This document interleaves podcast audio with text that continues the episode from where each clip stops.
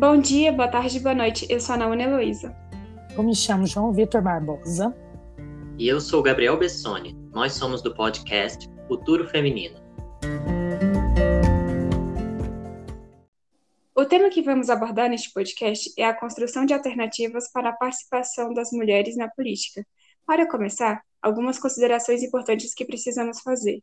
O texto base que usamos veio de um encontro virtual de especialistas a convite da ONU Mulheres e teve como tema a participação plena e efetiva de mulheres e tomada de decisões na vida pública, bem como a eliminação da violência para alcançar a igualdade de gênero e o empoderamento de todas as mulheres e meninas. A saber, a Declaração em Plataforma de Ação de Pequim, BPFA, definiu como meta a igualdade de gênero para países membros, que se comprometeram com a participação plena e efetiva de mulheres em relação à oportunidade de liderança. E, apesar de ter acontecido uma evolução na participação feminina na vida pública, o progresso na participação política das mulheres em todos os níveis de tomada de decisão avançou pouco em muitas regiões e chegou a piorar em alguns lugares. Vamos então para alguns dados relevantes para a compreensão do tema. O BPFA mostrou um aumento na representação de mulheres nos parlamentos em nível mundial, sendo que a média global hoje está em torno de 21%. Esse número é maior no nível local, de 36%.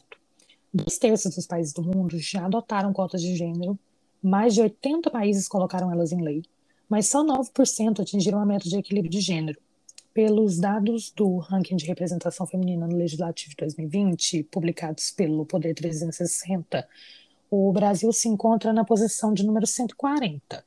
Mas, levando em consideração que em 2019 ele se encontrava na posição 149, aconteceu alguma melhora.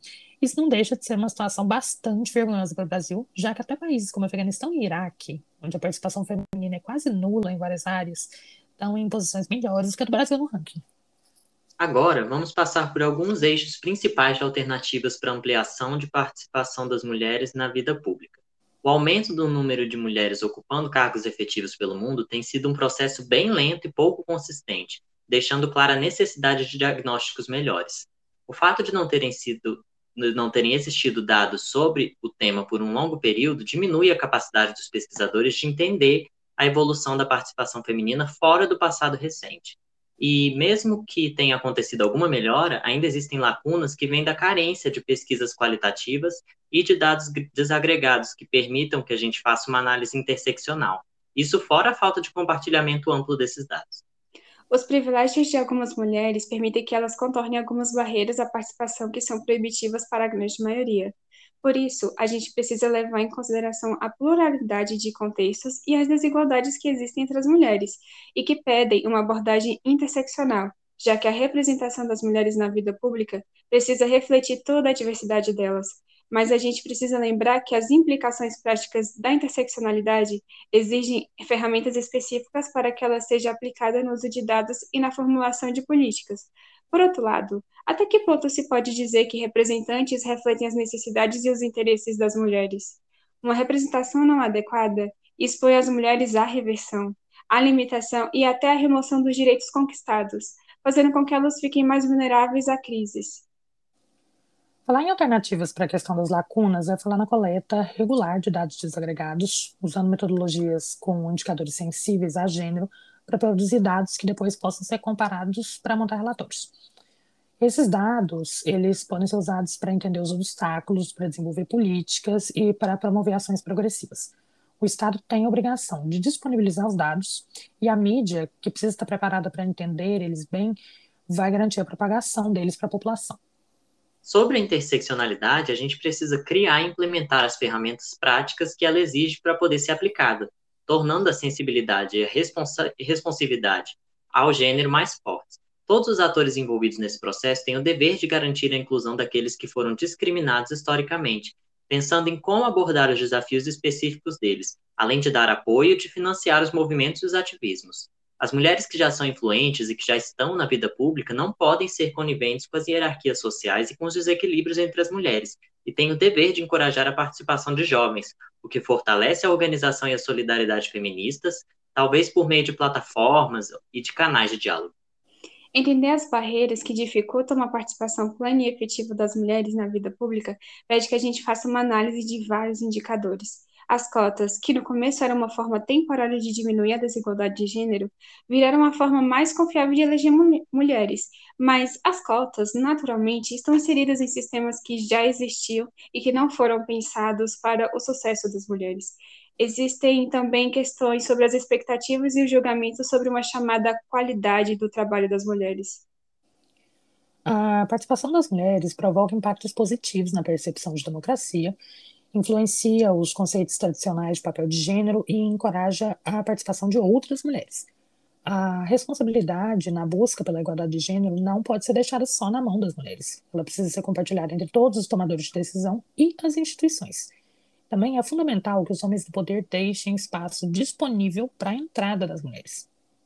Para reduzir as barreiras, os países têm que impulsionar a meta internacional e se comprometer com a paridade de gênero. Isso pode ser feito com reformas eleitorais, com a adoção de cotas e por meio de sanções. A gente sabe que as cotas de gênero têm como impactos positivos evitar retrocessos, aumentar a visibilidade de mulheres líderes e inspirar a participação de outras. Mas para que elas tenham uma eficácia maior, elas precisam de respaldo legal de serem acompanhadas por sanções. Já os impulsos para a representação das mulheres precisam vir exclusivamente do direito delas como participantes, deixando de lado noções de qualidade. Então, a gente precisa construir políticas pensadas de acordo com a necessidade e com as demandas das mulheres, para combater os desafios específicos delas. De acordo com Luiz Felipe Miguel, no texto Perspectivas Sociais e Dominação Simbólica, ainda que as cotas não ameacem de maneira frontal a desigualdade política, a política da presença e medidas de viés mais radical não são excludentes, mas complementares. Para alcançar a acessibilidade e a responsividade ao gênero, a gente precisa falar na realização de auditorias interseccionais com grande divulgação dos dados e no desenvolvimento de bancos de dados de medida de apoio à igualdade de gênero e de engajamento das mulheres na vida pública. Precisamos também apoiar as mulheres dentro das instituições, com redes formais e órgãos para mulheres ocupantes de cargos, e incluir mais mulheres em órgãos de tomada de decisão de assessoria, e também na criação de fóruns, na melhoria de vínculos entre detentores de cargos e mulheres em grupos e movimentos progressistas, e no convite a organizações de direitos das mulheres para participar em processos de elaboração e fiscalização do cumprimento de leis.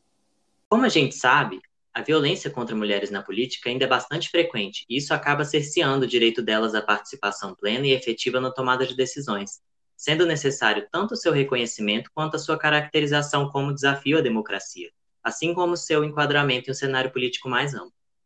Ela é muito utilizada para deslegitimar a afirmação dos direitos das mulheres e desencorajar a participação delas na vida política.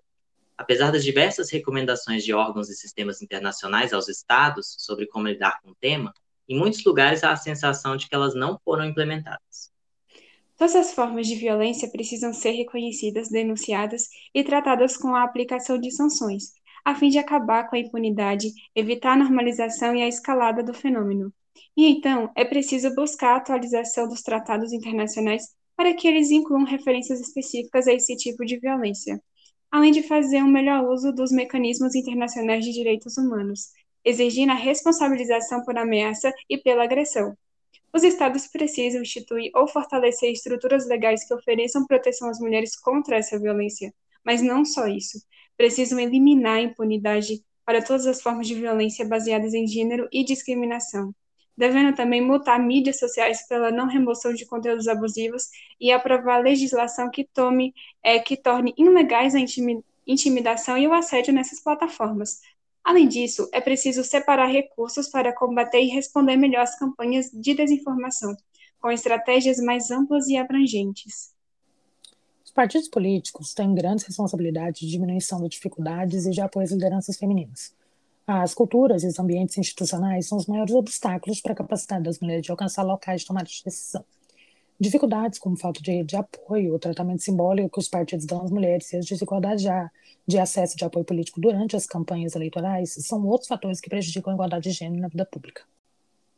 Os partidos precisam cumprir os compromissos deles com a proteção de direitos, pensando na aplicação dos princípios de não regressão e de não discriminação, com o objetivo de liderar o avanço das mulheres na participação e na tomada de decisão. Então, eles têm que implementar e relatar publicamente medidas de paridade de gênero e diversidade, têm que incorporar metas de igualdade de gênero nas plataformas partidárias, precisam ser transparentes nos recrutamentos e nas nomeações, Também celebrar e apoiar mulheres que concorrem, que ocupam cargos políticos e de liderança, e tomar medidas para lidar com a carga de cuidados e responsabilidades domésticas que as mulheres têm. É fundamental desenvolver redes interpartidárias para apoiar mulheres líderes e candidatas, assim como garantir às candidatas a distribuição igualitária de financiamento político e apoio logístico. Os partidos possuem ainda obrigações para com a violência, de reconhecer, censurar e de responsabilizar membros por linguagem sexista e assédio, além de exercer responsabilidade e ação contra a má conduta sexual e violência contra a mulher na política, por meio de investigações e mecanismos transparentes de denúncias. O nosso muito obrigado por vocês nos acompanharem até aqui e até uma próxima.